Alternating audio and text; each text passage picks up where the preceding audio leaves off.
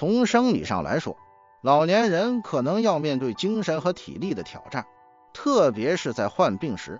从情绪上来说，突然的连续性的失去至亲，或者健康状况恶化，都可能让人的情绪达到一种不断累积，而且又没有方法解决的疲劳和空虚。不论有没有充足的资源，面对各种失落感的老年人，不得不挣扎在情绪考验中。老年人和每一个其他年龄段的人一样，需要处理压力和面对情绪变化的挑战。很多压力事件发生在老化过程中，比如丧偶、退休、残疾和疾病、生命垂危或死亡等。老年人面对生活改变和压力而产生情绪是很自然的事。老年社会工作者的角色就是确保老年人可以用一种健康的方式来接受和应付这些情绪。老年社会工作者必须帮助老年人了解自己的情绪，接受他们的情绪。协助他们进行心理的调试。不是每一个老年人在面对压力时都有同样的情绪反应，不同的老年人的情绪反应和程度及所采取的调试和应对方法也有不同。大众对正常老化过程的忽视和偏见，老年人往往将各种负面的刻板印象内化，所以老年人会忧虑很多事情。其中一个典型例子就是担心记忆力退化。不管什么时候，若忘记了某些事情，他们会立刻将这种现象和患有阿兹海默症联系起来。实际上，在美国，六十五岁以上的人中，只有百分之十是阿兹海默症，其余百分之九十不是。许多老年人总是认为阿兹海默症是遗传病，因此他们无法控制它。阿兹海默症与一些基因缺陷有关。尤其是早期发作的阿兹海默症，例如中年发作。但是，单纯用基因学的解释并不是完全正确的，甚至双胞胎都不会在同一年龄段发作阿兹海默症。这就告诉我们，还有非基因上的因素影响着阿兹海默症，营养、感染、接触有毒物质以及其他环境因素都已经证明是诱发的重要因素。阿兹海默症与其他老年人疾病一样，并非全由基因引致。我们的生活方式决定了我们怎样老化。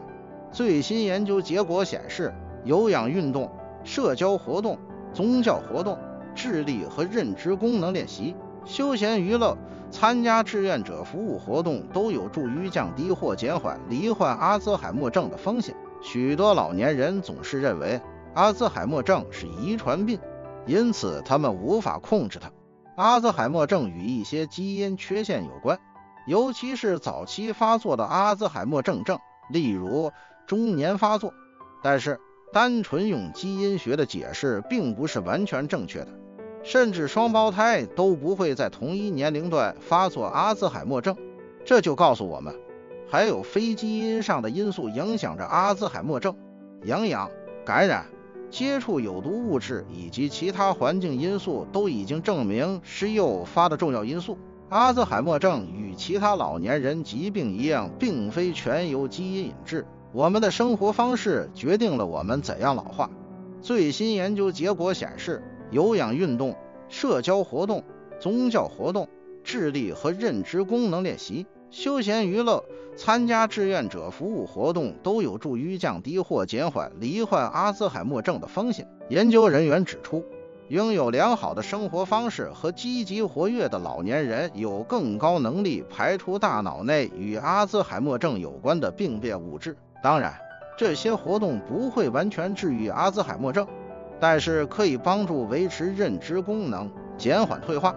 另外一件通常令老年人担心的事，就是要入住养老院，从而失去独立能力和失去对自我的掌控。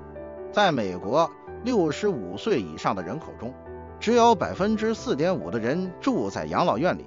由于老年人很容易在社区得到长期护理，入住养老院的百分比在这十年来一直在下降，而那些住在社区里的人，不到百分之五的人的日常基本活动需要照顾，生理能力会随着年龄的增长而减弱，是一个很可能发生的事实。即使是那些没有疾病的人也是如此。幸运的是，日常生活常常不需要特别强壮的体力，因此即使身体能力有所减弱，老年人可应用的生理机能亦足以应付日常活动。老年社会工作者需要向老年人说明正常老年过程应该是怎样的，鼓励他们多运动和自我照顾，提高他们的身体机能。身体功能不使用，就只能一点一滴流失。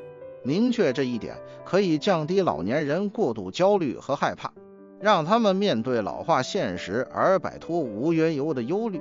同时，老年社会工作者也可以教导老年人适当的锻炼身体，平衡饮食和保持健康的生活方式。